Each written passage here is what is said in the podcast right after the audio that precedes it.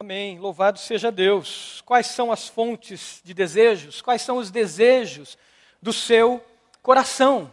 Desejos movem a gente. Nós nos movimentamos, nós levantamos cedo por causa de desejo. O que, que faz você levantar cedo? Ir para o trabalho? O que, que faz você ir para a faculdade? O que é que faz você estudar tanto? Se preparar estudando tanto? O que, que faz você eh, se preocupar com a sua casa, com a sua família? Quais são as fontes de desejo? Qual é o desejo do seu coração? Nós estamos estudando nesse período agora, a partir de domingo passado, nós começamos a epístola aos Éfesos, a carta aos Éfesos. E Efésios eh, nos tem muito a ensinar. Éfeso era uma cidade conhecida também por uma cidade desejável. Uma cidade desejável. Abra lá sua Bíblia em Éfeso. Carta aos Efésios. Carta aos Efésios, Novo Testamento, lá perto do final, já você vai encontrar essa carta. Veja se tem alguém perto de você que está sem Bíblia. Sente perto dessa pessoa, compartilhe com ela a palavra de Deus. Compartilhe lá. Isso. Pegue na cadeira da frente um lápis. Ali tem lápis para você sublinhar aqueles textos que chamarem atenção. No meio do boletim tem o esboço também para você anotar aquilo que o Espírito Santo com certeza já falou e vai falar com você ainda durante essa mensagem. Vamos juntos ver o que a palavra de Deus tem a nos ensinar. Como eu estava dizendo, Éfeso era uma cidade desejável. O seu nome trazia essa conotação. Éfeso, a cidade de Éfeso, na Ásia Menor, era desejável esteticamente. Os governantes da época, em toda aquela ditadura do Império Romano, muitos dos líderes, muitos generais, muitas ah, pessoas graduadas, pessoas que tinham eh, uma condição de vida melhor naquela sociedade, ia para Éfeso para descansar. Tinha fontes, tinha suas termas, tinha espaços agradáveis. A cidade era muito bonita, esteticamente desejável. Éfeso também era uma cidade religiosamente desejável. Éfeso tinha o templo a deusa Diana, conhecida pelos romanos como deusa Diana, conhecida pelos gregos como Ártemis. E ali um grande templo foi levantado e ela atraía muitos religiosos para lá. Religiosamente, uma cidade desejável, muitos líderes religiosos, muitos religiosos se reuniam ali. Éfeso também era uma cidade filosoficamente desejável, intelectualmente desejável. Ela fazia parte daquelas cidades da Ásia Menor, da Grécia, aonde o pensamento grego tinha surgido, aonde os grandes pensadores gregos tinham vivido.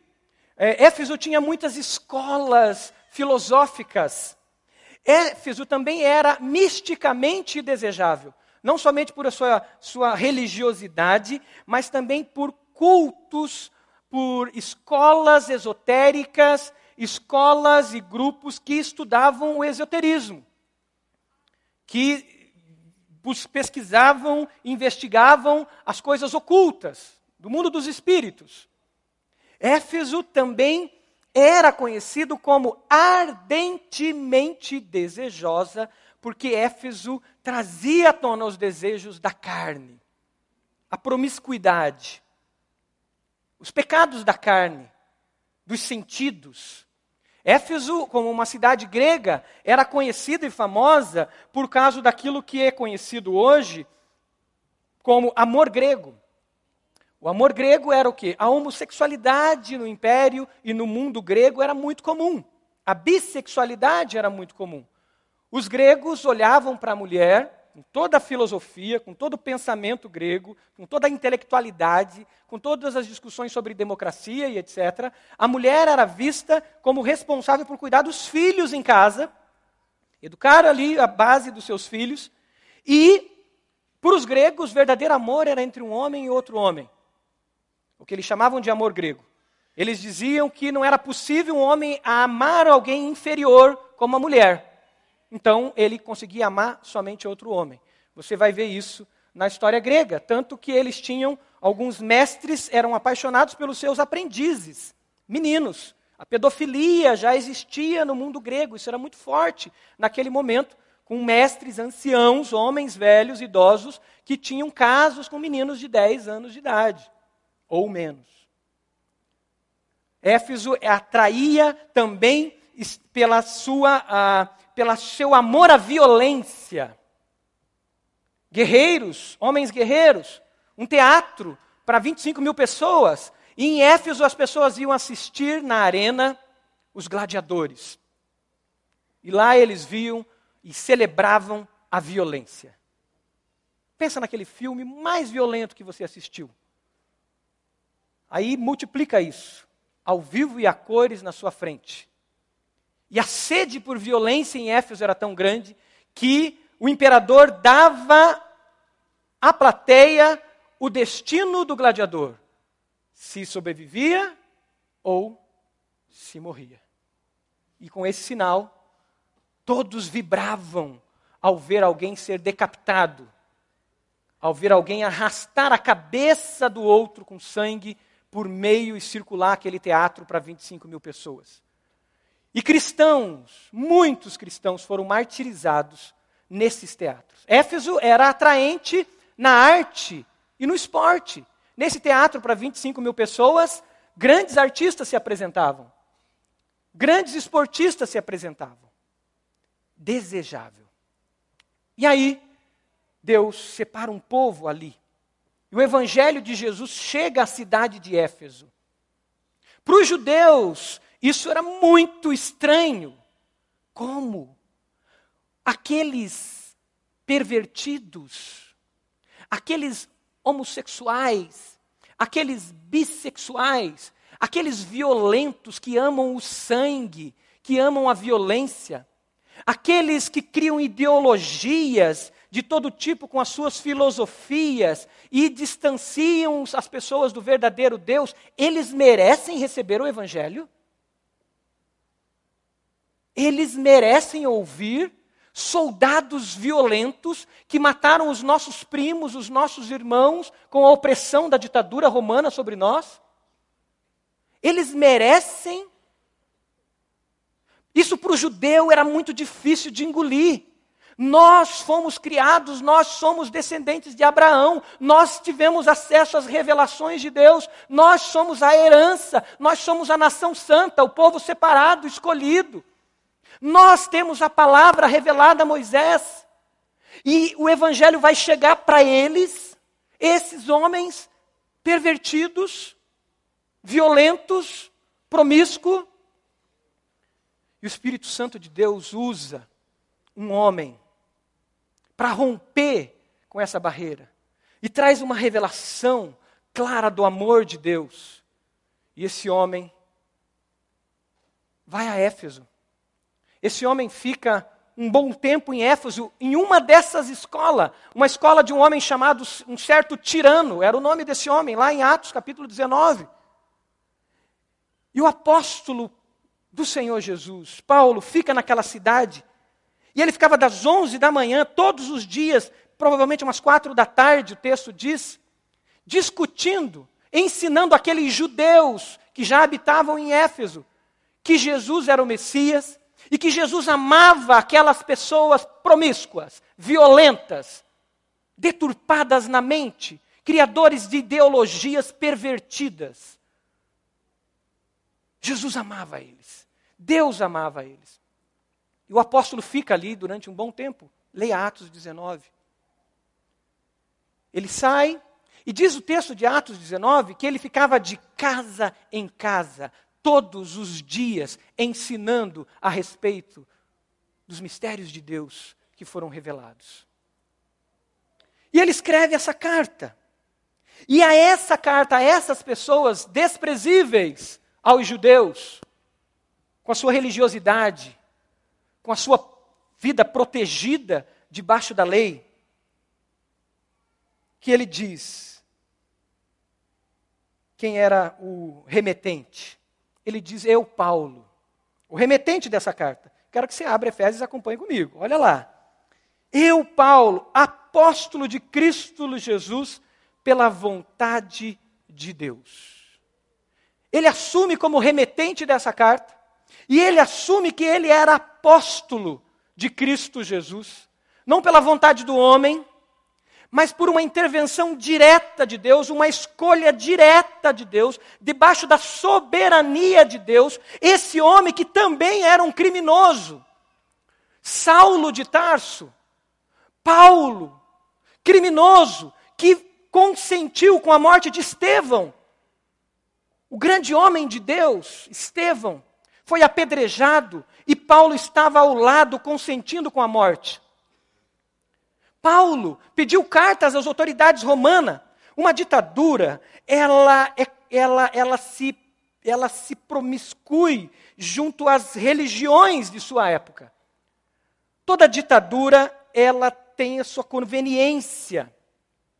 E os religiosos que vivem debaixo de uma ditadura, geralmente eles se, se envolvem com seus ditadores, com, com, a, com a mão pesada da ditadura, e eles ganham seus benefícios. E Paulo chega às autoridades romanas, porque Paulo não teria condições de perseguir os romanos se a ditadura romana, do Império Romano, não, não fosse levada a fazer aquilo que ele queria. E Paulo usa de, uh, os argumentos eh, legais e usa os argumentos da lei dos judeus para perseguir e matar cristãos. E com isso, ele tem cartas que o autorizam ele a perseguir. E ele persegue cristãos. Arranca cristãos de suas casas, com seus filhos, e os prende. Mas Deus, esco Deus escolheu esse homem, também perverso, também maldoso, usando a religião como base, usando argumentos religiosos como base para matar, para destruir vidas. E Deus usa esse homem e diz: Saulo, Saulo, por que você me persegue? Porque você usa a lei, você usa a religiosidade para perseguir a mim. E todos nós sabemos que Paulo se converte, Saulo se converte, e agora Deus vai usar esse homem para alcançar os outros pervertidos violentos, promíscuos. A palavra pervertido talvez não caiba para Paulo no sentido dos pecados da carne, porque Paulo era fariseu e fariseu levava muito a sério. Mas eu falo, uso a palavra pervertido no sentido de perverter a verdade. Então não pegue essa palavra no sentido somente de perversão na área da sexualidade ou qualquer outro tipo, mas pegue no sentido de perversão da verdade distorcer a verdade. E aí ele diz: Eu sou apóstolo. Infelizmente, o apostolado, nesse nível de liderança hoje em dia, tem sido usado por muitos, assumindo para si esse nível de liderança como apóstolo. Reúne seus amigos e são ungidos como apóstolos. Esses homens, e o último deles, Paulo, foi separado por Deus com uma autoridade dada pelo Espírito Santo, capaz de escrever essas verdades para que nós ouvíssemos hoje e seguíssemos. E ele diz algo que mexe com um bom judeu, um bom fariseu. Ele diz assim, versículo 1: Eu escrevo agora ao destinatário, que são quem? Os santos e fiéis em Cristo Jesus, que estão em Jerusalém porque eles seguem a lei, eles circuncidam, eles nunca tiveram uma vida promíscua, eles nunca foram tão violentos, são os guardadores da verdade. Então, os santos e fiéis estão somente aonde? Jerusalém. É isso que o texto diz? Qual é a cidade que são chamados aqueles que creram em Jesus de santos e fiéis? Éfeso. Éfeso. Essa cidade desejável para tudo aquilo que não é desejável para Deus. Eles são chamados de santos e fiéis. Mas por quê? O versículo 2 vai nos ajudar. A vocês, desprezíveis, que eram escravos, que eram promíscuos, que eram violentos, a vocês que são chamados agora santos, graça e paz da parte de Deus, nosso Pai, e do Senhor Jesus Cristo. Uma saudação comum usada por Paulo. Por que graça para o primeiro? Porque não existe paz sem a graça. Não existe paz sem a graça. Graça, favor imerecido. Só a graça de Deus sobre nós é capaz de trazer paz ao seu coração. Você pode estar buscando na sua capacidade intelectual, você pode estar buscando na sua capacidade religiosa. Você é disciplinado, você é capaz de orar todos os dias, de dedicar, de ser dizimista, de ajudar os pobres, de distribuir os seus bens aos pobres. Você é capaz de conhecer, mas isso não te leva à paz, o shalom de Deus. Porque o que te leva à paz é a graça do próprio Deus sobre você. Sem essa graça, não há paz. Sem essa graça, não há nada que preencha o vazio do nosso coração. Graça e paz da parte de Deus Pai e do Senhor Jesus Cristo. E agora, Paulo, cheio do Espírito Santo, se você lê esse texto nos originais, eu estava lendo alguns teólogos que falam sobre esse texto. Aliás, não dá para pregar um texto como esse se não for sobre os ombros de grandes teólogos, de grandes homens que já se debruçaram sobre esse texto. E o que você vai ouvir de mim é aquilo também que eu fui já é, é, é, cheio, já fui é, enriquecido através de homens, de homens e mulheres que realmente se debruçaram sobre esse texto. E a partir do versículo 3, Paulo, cheio do Espírito Santo, ele começa um cântico, ele começa um hino de exaltação a Deus, um cântico, um hino que traz verdades profundas sobre quem é Deus, verdades profundas de quem somos nós. E saber quem somos nós é fundamental para que a gente descubra qual é o nosso destino. Porque se eu não sei quem sou, eu não sei e não tenho condições de discernir para onde vou.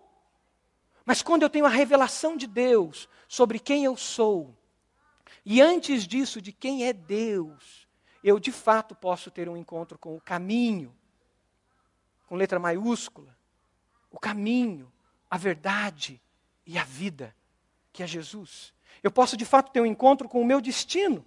Talvez você esteja procurando o seu destino, correndo atrás de um lado para o outro, tentando encontrar qual é o caminho. E vai por aqui e não dá, e vai por ali e não dá, e vai por lá e não dá.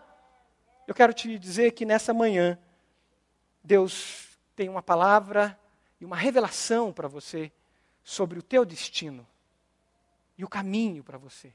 Independente do que você venha fazer, Deus quer trabalhar o seu ser, quem você é diante dele. E Paulo, cheio do Espírito Santo, começa a escrever, e ele mostra a fonte a fonte do que é mais desejável. Ele mostra a fonte daquilo que nos preenche. O versículo 3. Ele diz: Bendito seja Deus e Pai de nosso Senhor Jesus Cristo, que nos abençoou com todas as bênçãos espirituais nas regiões celestes em Cristo Jesus. Vamos ler juntos esse texto? Bendito seja o Deus e Pai de nosso Senhor Jesus Cristo, que nos abençoou com todas as bênçãos espirituais nas regiões celestiais em Cristo. A fonte é Deus Pai. Ele começa a mostrar, através dessa canção, a fonte e o objetivo dessa carta.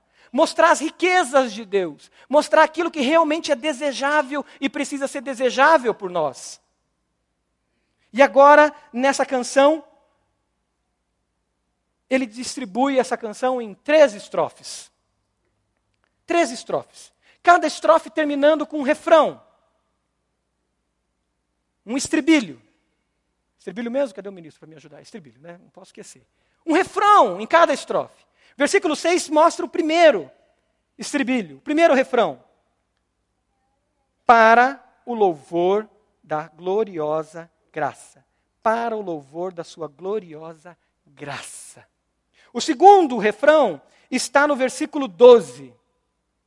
Para o louvor da sua glória. E o terceiro refrão está no, ver, refrão tá no, no versículo 14. Para o louvor da sua glória. Você pode repetir isso comigo? Para o louvor da sua glória. Glória de quem? minha, sua, do apóstolo Paulo, de Maria, do apóstolo João.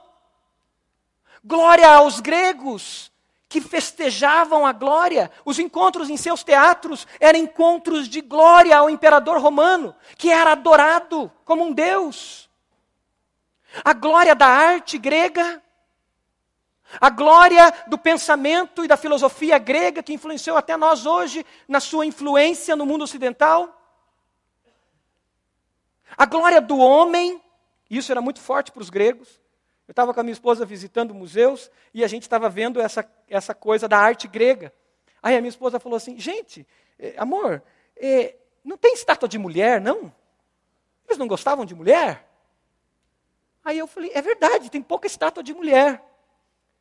A glória para o homem grego era o homem, o masculino. Tanto que as estátuas eram a perfeição de um corpo masculino. E eles retratavam a perfeição de um corpo masculino. Não era não a glória do ser humano, era a glória do homem, o macho, o masculino. O nível de que chegou com toda aquela capacidade intelectual, eles não tinham a revelação de Deus. E sem a revelação de Deus, Romanos capítulo 1 diz que os nossos pensamentos são levados, são distorcidos. Se quiser abrir Romanos capítulo 1, lá diz assim que, é, porque tendo conhecido a verdade, não glorificaram como Deus, nem lhe renderam graças. É, 1,21 de Romanos. Depois diz assim: trocaram a verdade de Deus pela mentira. Versículo 25 de 1 Romanos. E serviram as coisas e seres criados. Aí o versículo 27 diz que, da mesma forma, os homens também abandonaram as relações naturais com, com as mulheres, se inflamarem em paixões uns pelos outros. O versículo 28 diz que, além do mais, visto que desprezaram o conhecimento de Deus, Deus os entregou uma disposição mental reprovável. O ser humano sem Deus vive numa disposição mental reprovável. Voltando para Efésios, mantém Efésios aberto, o capítulo 2 de Efésios diz que antigamente nós estávamos mortos em nossos delitos e pecados.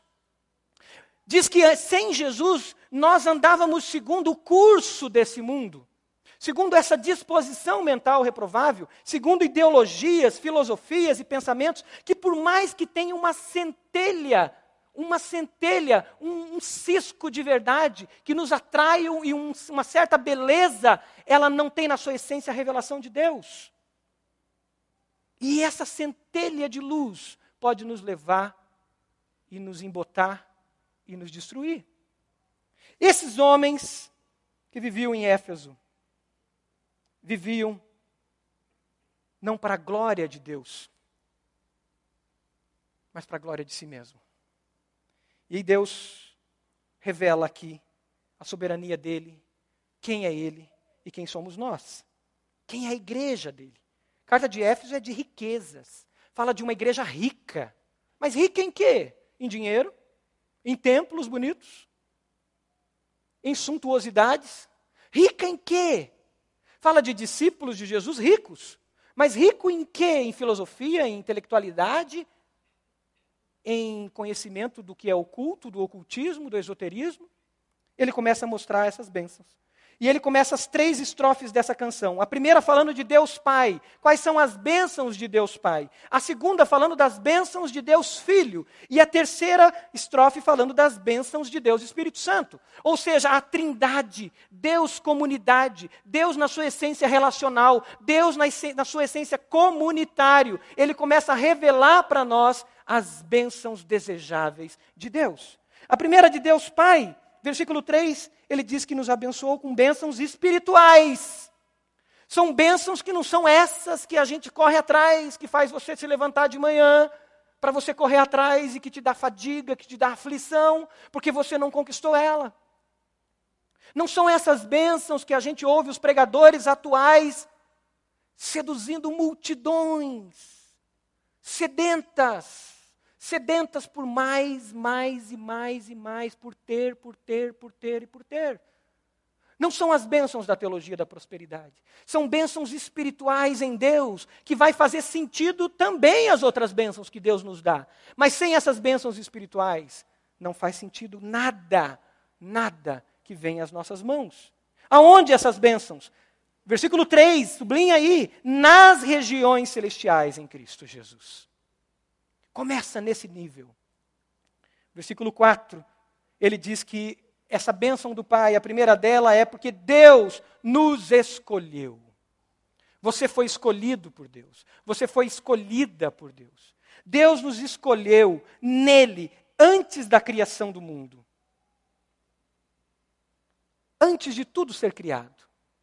Antes de tudo existir. Antes de existir o tempo, o espaço, Deus te viu e Deus te escolheu.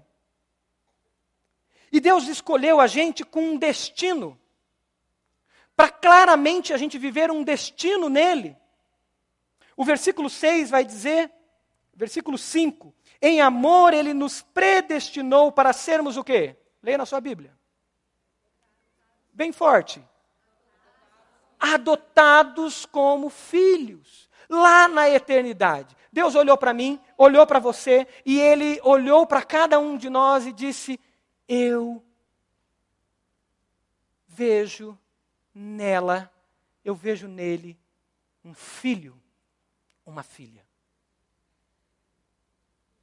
Mas Deus fez isso porque você é bom? Porque você foi criado na igreja e você aprendeu, memorizou versículos bíblicos? Porque você veio de uma família estruturada, trabalhadora, que nunca roubou, que nunca matou, porque você veio de, de, de uma cultura cristã e que te dá certos valores? Não. Não há um homem só bom, diz a palavra de Deus. Não há um sequer. O texto nos diz que Deus nos escolheu porque Ele é bom. Diga, Deus é bom. Deus é bom. Diz que numa outra tradução da João Ferreira de Almeida, ele diz que ele nos escolheu no seu beneplácito, por meio do seu beneplácito. Palavra complicada, né? Mas é uma palavra que nos ajuda a entender, porque beneplácito era uma palavra usada por reis. Então, quando o rei encontrava alguém e ele tinha o beneplácito, era um ato régio, um ato de rei, um ato de autoridade suprema, de bondade sobre alguém. Deus escolheu porque ele é bom. Porque Ele é Deus, Ele é soberano. E na Sua soberania não viu nada em mim, nada em você. Mas Ele nos amou. E Ele nos escolhe para sermos filhos. E o texto ainda, se você pegar o versículo 4, diz que Ele nos escolheu para sermos santos e irrepreensíveis. Filhos que refletem a identidade do pai. Filhos que refletem quem é o pai. A maior alegria de um pai que tem o mínimo de, de, clareza sobre virtude, sobre Deus, sobre a bondade de Deus, sobre a verdade, é quando ele vê o, teu, o filho dele fazendo algo bom. Isso alegra, eu tenho vivido isso. Quando eu vejo meus filhos aprendendo algo, não fazendo algo errado, mas fazendo algo bom. E eu falo, puxa, que bom. Ele aprendeu. Eles vão poder avançar mais do que eu, porque eu sou pai, mas sou pecador. Mas meus filhos estão refletindo algo belo, algo bom. E isso alegra. Agora imagine isso ao coração do Pai Celestial, que é bom, que é perfeito, que é santo, imaculado. Quando ele vê o filho sendo santo, separado, ele se alegra. Você é santo. Olha para a pessoa do lado e diga: Você é santa, você é santo. Como soa isso para você? Ah, eu não, pastor. Eu não sou santo, não. Santo era Madre Teresa de Calcutá, santo era João, Maria. Eu não sou santo, você é santo. E tome posse disso se você já entregou a sua vida ao Senhor Jesus. Santo é separado para Deus. Santo é separado. O Pai te separou para refletir a imagem dele como filho, pois o Pai te ama. E sabia que foi Jesus que nos ensinou a chamar Deus de Pai? Pai nosso. Pai nosso que está nos céus. Santificado seja o teu nome, assim na terra como no céu. Pai. Pai. As bênçãos de Deus Pai. Você tem vivido debaixo das bênçãos de Deus Pai? Há motivo para tristeza? Há motivo para correr atrás de coisas desse mundo? Desejos que vêm de angústias, muitas vezes pervertidas? Ouça essa canção que o coro vai cantar e deixa Deus falar um pouco mais com você sobre o Pai. Se você quiser ouvir de olhos fechados, se não, fique atento à letra, ouça essa canção.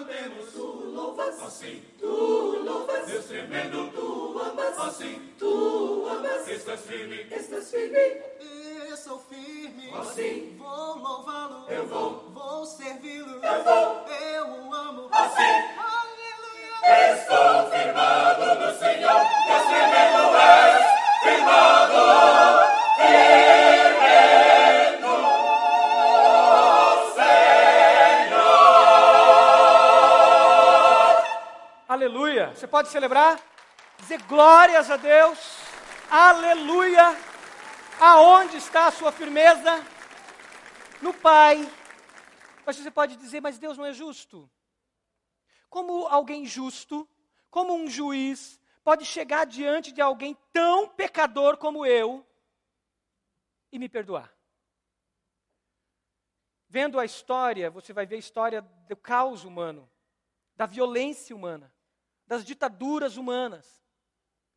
Se você vê a história do nazismo, você vê milhões de judeus indo para a câmara de gás. Você vê homossexuais indo para a câmara de gás e sendo torturados, milhares. Você vê ciganos sendo sequestrados e levados para campos de concentração. Se você vê a história humana do século passado, são mais de 180 milhões de pessoas em genocídios humanos.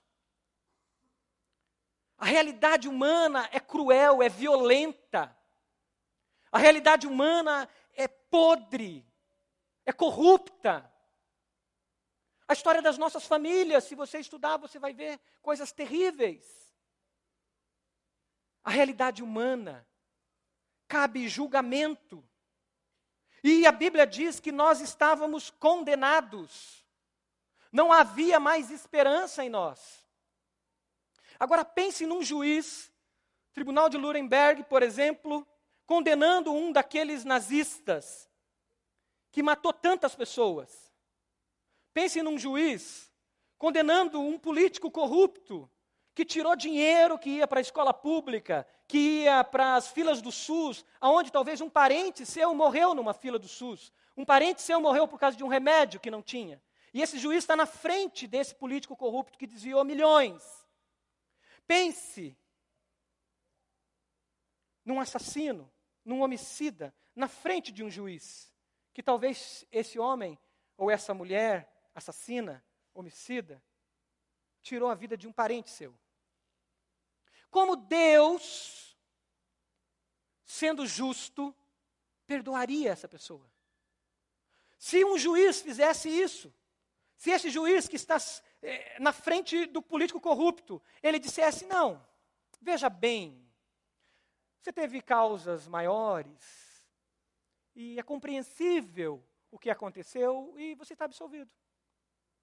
Ou se esse tribunal que estava com os nazistas ou com grandes ditadores, como aconteceu em Ruanda, ainda na década de 90, onde pessoas mataram outros irmãos deles porque eram de tribos diferentes, e de repente o juiz olha e diz: Não, você decapitou várias pessoas, mas a gente entende a convulsão social, então você está perdoado. Como você reagiria? Como nós reagiríamos? Não há justiça. E se não há justiça, há caos. Porque daí eu posso pegar as minhas armas, eu posso me armar e eu vou ter que me defender. E esse mundo vira uma espécie de Mad Max, aonde é cada um por si e todos contra todos. Mas Deus, sendo justo, Ele te escolheu, sabe como? O texto da palavra de Deus nos revela Versículo 6, ele nos escolheu gratuitamente no amado. O versículo 5 diz que por meio de Jesus Cristo, lá na eternidade, Deus olhava para mim, olhava para cada um de vocês, olhava para cada um de nós, e ele via na nossa frente Jesus. E ele via na nossa frente a cruz de Cristo, a obra de Jesus na cruz, a obra redentora de Jesus.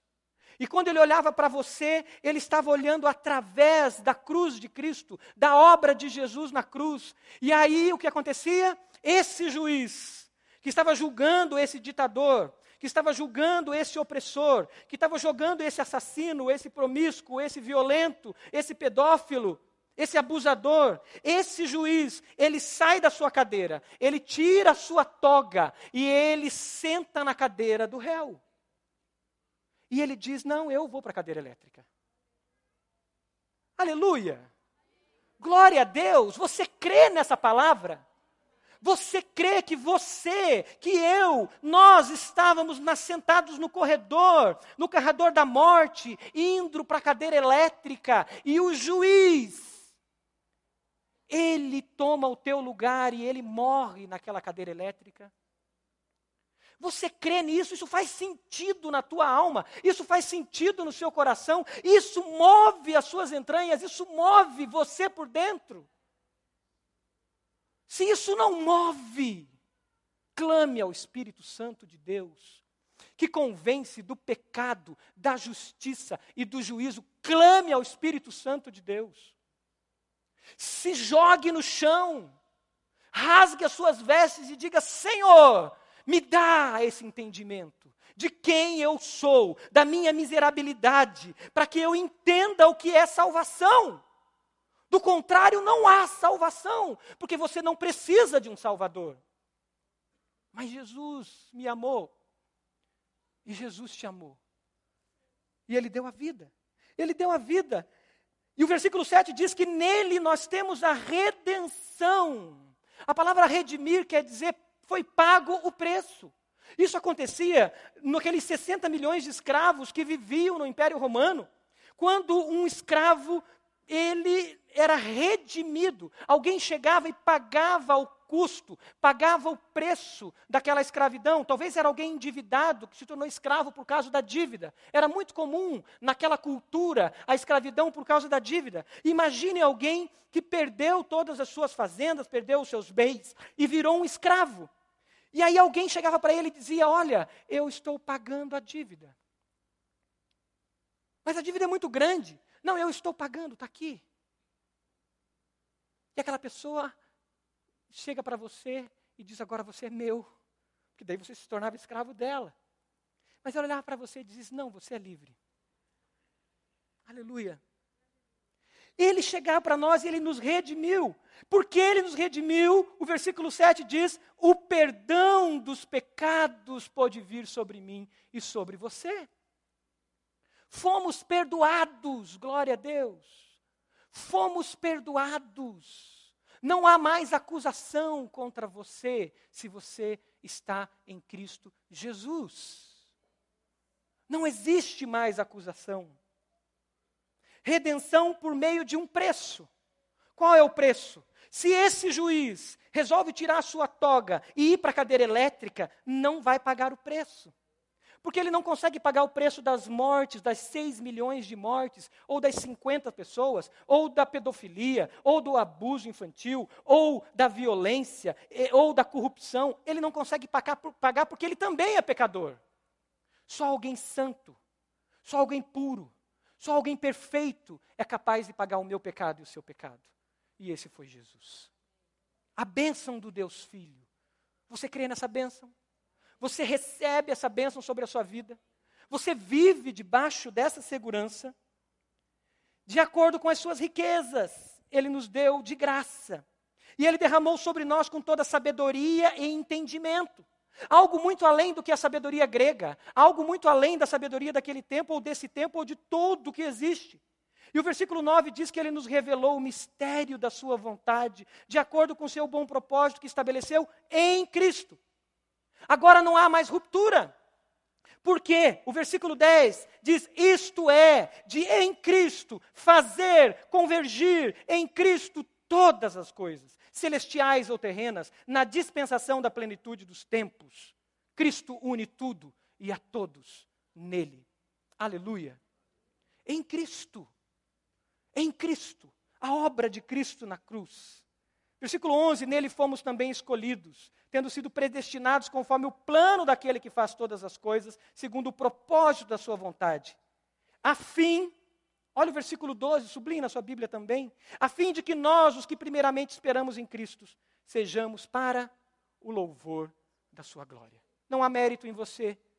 Sinto lhe dizer, você pode ser um bom cristão, mas não há mérito nenhum. Por isso, se há mérito em você, você é capaz de separar aqueles que Deus quer salvar. Você é capaz de dizer: não, esse aqui não adianta pregar o Evangelho. Esse é bandido, e bandido bom é bandido morto. Então esse não adianta. Não, essa aqui não adianta. Essa aqui é promíscua, não adianta. Não, quem sou eu para dizer para quem o evangelho? O evangelho tem que ir a todos e todas, em todos os lugares. Eu, eu imaginei na primeira mensagem uma coisa assim, ficção científica. Imagina o seguinte, que esse mundo virou um caos. E aí uma elite de grana, os grandes bilionários, trilionários do mundo resolveram povoar a Lua e fugiram para lá. 150 grandes trilionários, quadrilionários, sei lá o que, que são. E eles fugiram para a Lua e, e criaram um mundo paradisíaco para eles lá, com toda a tecnologia, e nos abandonou aqui no caos. E levaram todos os recursos para lá. E a humanidade que está com ódio daqueles homens e mulheres, que abandonou o mundo no caos. Tem filme, eu acho, com essa ideia. E aí, Deus fala para você: vai para a lua. E vai falar de Jesus para aqueles caras que você odeia, que o mundo inteiro odeia, porque foram abandonados. Porque eles precisam de salvação. E aí você vai dar um jeito, você vai encontrar os cientistas que sobraram, e você vai inventar uma sucata velha que vai te mandar para a lua. E você vai falar de Jesus. Você vai chegar lá. Porque Deus vai dar condições, você vai falar de Jesus. Por isso nós vamos aos presídios. Por isso nós entramos nos buracos dos presídios. Por isso nós vamos às grandes coberturas, as maiores coberturas que possam existir. Por isso nós vamos ao Congresso Nacional, para falar para o político mais corrupto que possa existir. Por isso nós vamos ao homem mais violento que possa existir. E nós vamos dizer para ele: Arrependa-te e creia em Jesus, o Messias, o Salvador, porque ele morreu por você naquela cruz. Amém? Você crê nessa palavra? O que a Aimee está fazendo é um movimento do Espírito Santo para isso. O que nós temos que fazer é isso. Não há mérito em nós. Em Jesus todas as coisas convergem para Ele e Ele une todas as coisas. Ouça essa música que fala sobre Jesus. Deixa Deus falar com você através dela.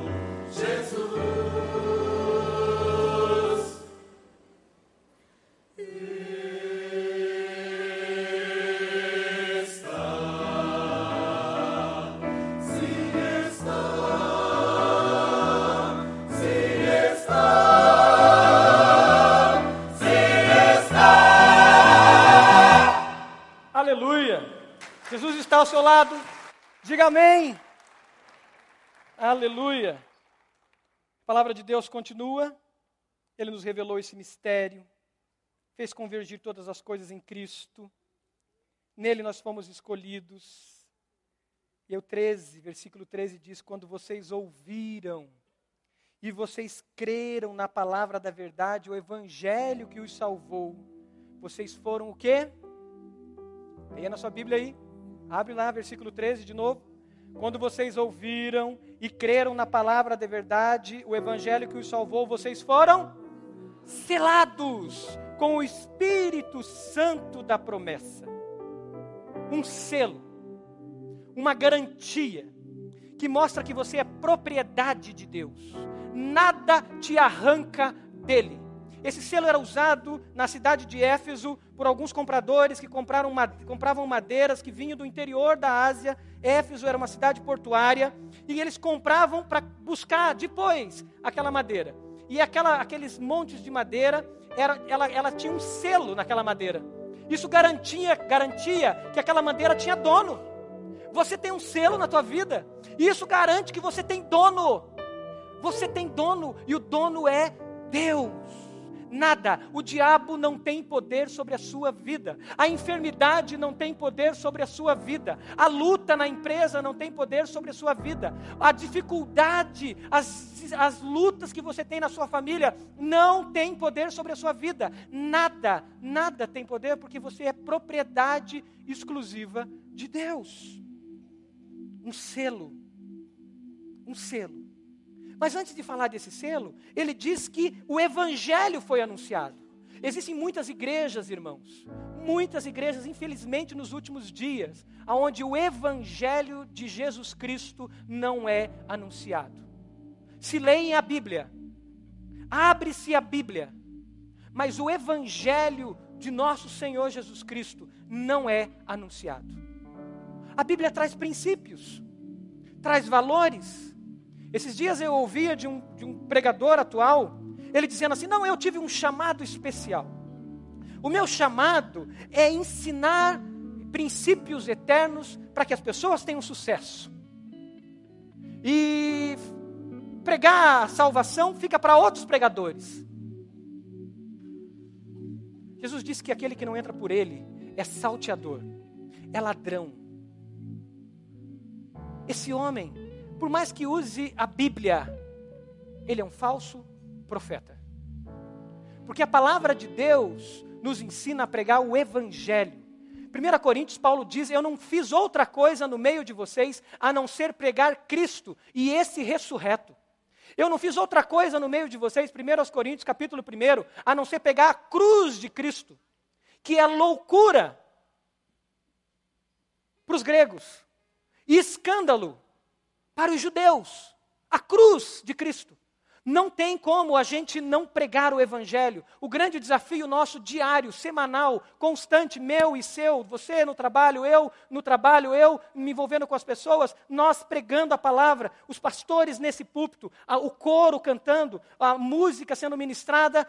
Nosso grande desafio é pregar o Evangelho, a salvação de Jesus, em todos os lugares a todas as pessoas, independente de suas histórias. Vocês, quando ouviram, creram. Como pregarão? Como ouvirão se não tem quem pregue? E como pregarão, diz a palavra de Deus, se não há quem os envie? Nós somos constantemente enviados a pregar esse evangelho. Fomos selados. Agora, esse selo é um penhor. Sabe o que é penhor?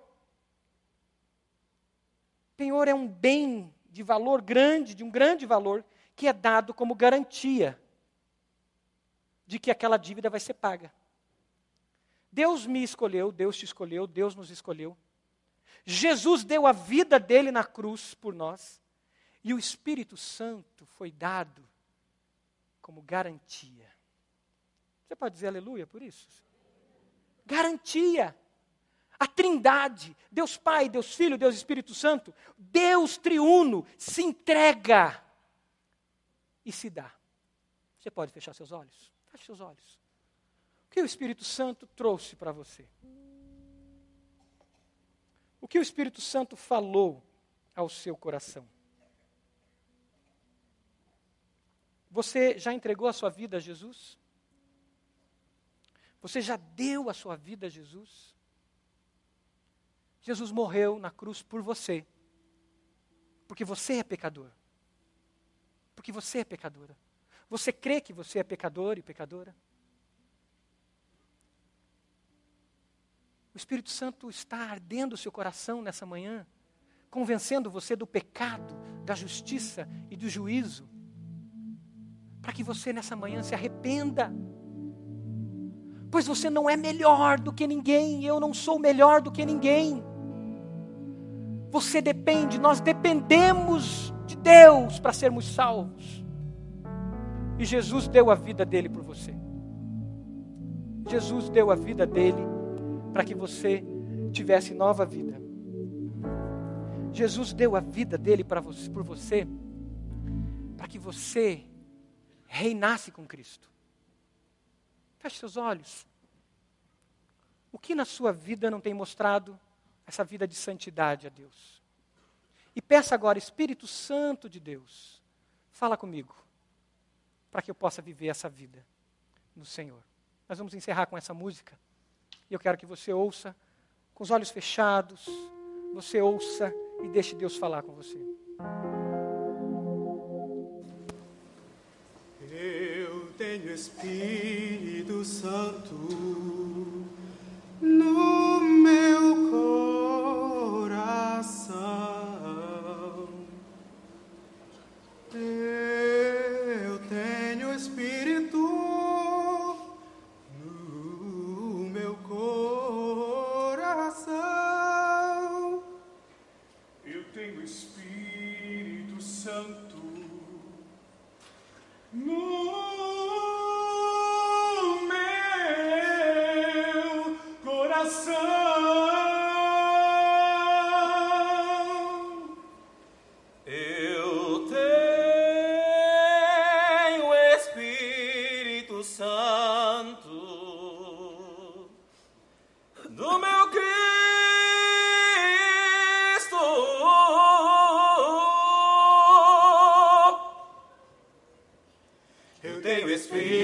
Santo no meu coração. Eu tenho Espírito Santo no meu coração. Eu tenho Espírito Santo no meu coração. Eu tenho a salvação em Jesus. Eu tenho Espírito Santo no meu coração. Eu tenho Espírito Santo no meu coração. Eu tenho Espírito Santo no meu coração. Eu tenho a salvação em Jesus.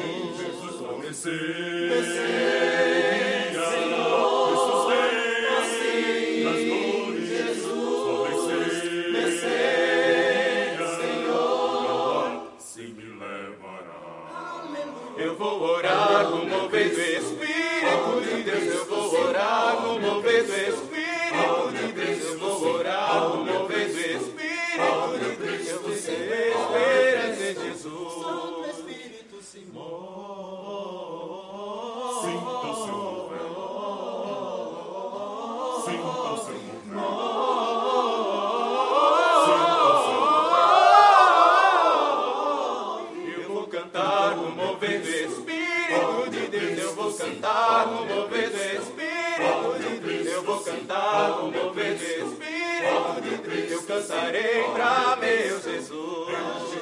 Vou cantar no mover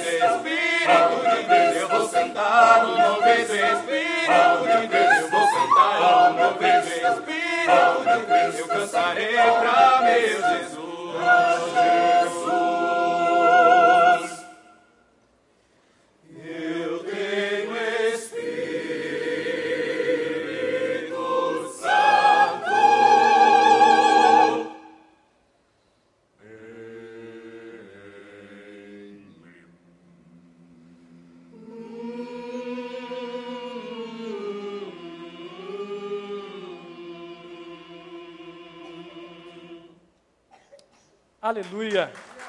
Aleluia. Glória a Deus. Vamos orar? Feche seus olhos. Você tem o Espírito Santo? Eu te convido a nessa manhã levantar a sua mão se você ainda não entregou a sua vida ao Senhor Jesus. E com a mão levantada, fazer essa oração comigo de entrega. Diga, Senhor Jesus, eu reconheço que eu sou pecador. Eu reconheço que eu preciso de salvação. Eu tenho andado nas aflições, na ansiedade, na luta. Eu reconheço que eu preciso de salvação. E eu te reconheço, Jesus, como meu único e suficiente Salvador. Eu te recebo em minha vida. Obrigado por ter me escolhido. Obrigado, Senhor, pelo teu sangue derramado na cruz, pelo teu amor por mim. Me cela com teu Espírito Santo. Diga isso, me cela com teu Espírito Santo. Me dá essa segurança de vida eterna. Vem, Espírito Santo de Deus, habita em mim e faz do meu corpo o seu templo. E que o meu desejo seja somente Senhor. Eu te recebo, Jesus. Eu volto para os teus caminhos. Eu quero andar nos teus caminhos. Enquanto a igreja está orando, você fez essa oração, levante uma das suas mãos. Amém. Deus abençoe. Amém. Esses jovens, Deus abençoe. Amém. Lá atrás, os jovens, Deus abençoe em nome do Senhor Jesus. Mais alguém? Aqui à minha direita, alguém fez essa oração, declarando Jesus como Senhor e Salvador. Amém. Deus abençoe em nome de Jesus. Mais alguém aqui à minha direita? Aleluia. Coloque-se de pé, igreja. Ainda com os olhos fechados em pé, eu quero ler um texto com todos. seus olhos fechados, quero que você deixe essa palavra fluir no seu coração e ir para profundezas da sua alma. Que diremos, pois, diante destas coisas, diante dessas verdades reveladas em Efésios capítulo 1? Se Deus é por nós, quem será contra nós? Aquele que não poupou seu próprio filho, mas entregou por todos nós, como não nos dará juntamente com ele de graça todas as coisas? Quem fará acusação contra os escolhidos de Deus? É Deus quem os justifica. Quem os condenará?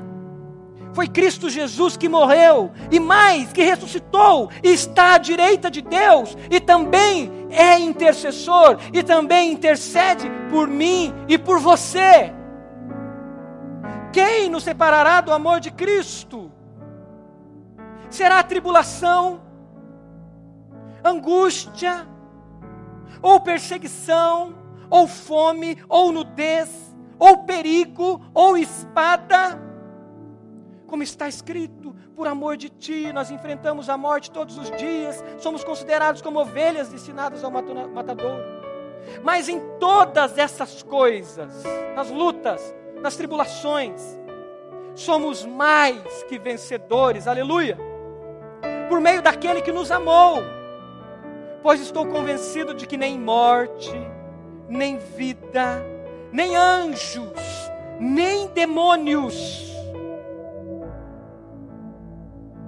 nem o presente, nem o futuro, nem quaisquer poderes, nem altura, nem profundidade, nem qualquer outra coisa na criação será capaz de separar, de nos separar do amor de Deus que está em Cristo Jesus. Você que levantou a mão, que foi atraído por esse amor, você jovem, você adulto, senhor e senhora que levantaram a mão. Vem aqui à frente rapidinho. Eu quero orar especialmente por vocês. Especialmente por vocês. Venha. Não vamos esperar a música. Eu quero só orar por você. Você que levantou aqui a mão à minha, à minha direita. Isso. Vem aquela senhora. Amém. Aqui, essa jovem senhora. Os jovens que levantaram a mão. Vem aqui. Venha. Venha. Eu quero orar por você. Por você especialmente porque você foi atraído pela graça de Deus. Aleluia. Louvado seja Deus. Venha. Isso, venha. Estou esperando os jovens que levantaram a mão. Aleluia. É. Aleluia. Glória a Deus. Pode vir. Venha, jovem. Aleluia. Eu sou teu. Venha dizendo isso, eu sou teu, Senhor. Eu sou teu. Aleluia. Aleluia. Nome que é sobre todos é o isso. Jesus. Venha essas jovens. Aleluia. Venha aí meio orar com Fonte da elas. salvação, só tu és Jesus. Digno da minha vida, Mais alguém? tu és Jesus. Você não está seguro da sua salvação? teu, Vem aqui. Que você saia seguro que você foi salvo por Jesus. Santo, Venha declarando que você é santo, separado para Deus. Venha dizendo: Eu sou teu e nada me arranca de ti. Eu te pertenço,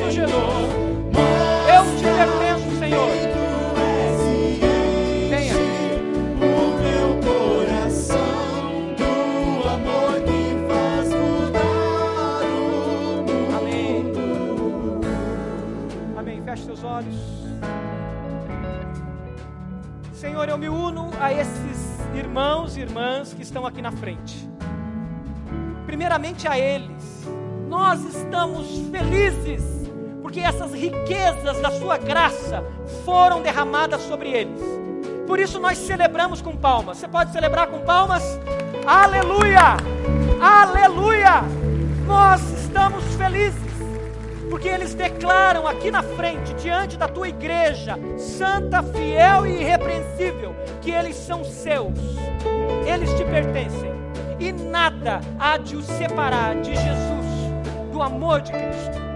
Senhor, cele-os com teu Espírito Santo da promessa, dá a eles a alegria da tua salvação, dá a eles o enchimento do teu Espírito, e que eles se movam no teu Espírito, Senhor. Dá a eles a alegria de anunciar a todos, em todos os lugares, que eles são de Jesus. Que lá na escola, lá na faculdade, lá no bairro, lá na empresa, eles sejam ousados e falem: Eu sou de Jesus. Eu era miserável, eu era mentiroso, eu era pecadora, eu era pecador, mas agora eu sou de Jesus e você também pode ser. Dá essa ousadia, Espírito Santo de Deus, sobre eles. E eu peço isso a nós como igreja também.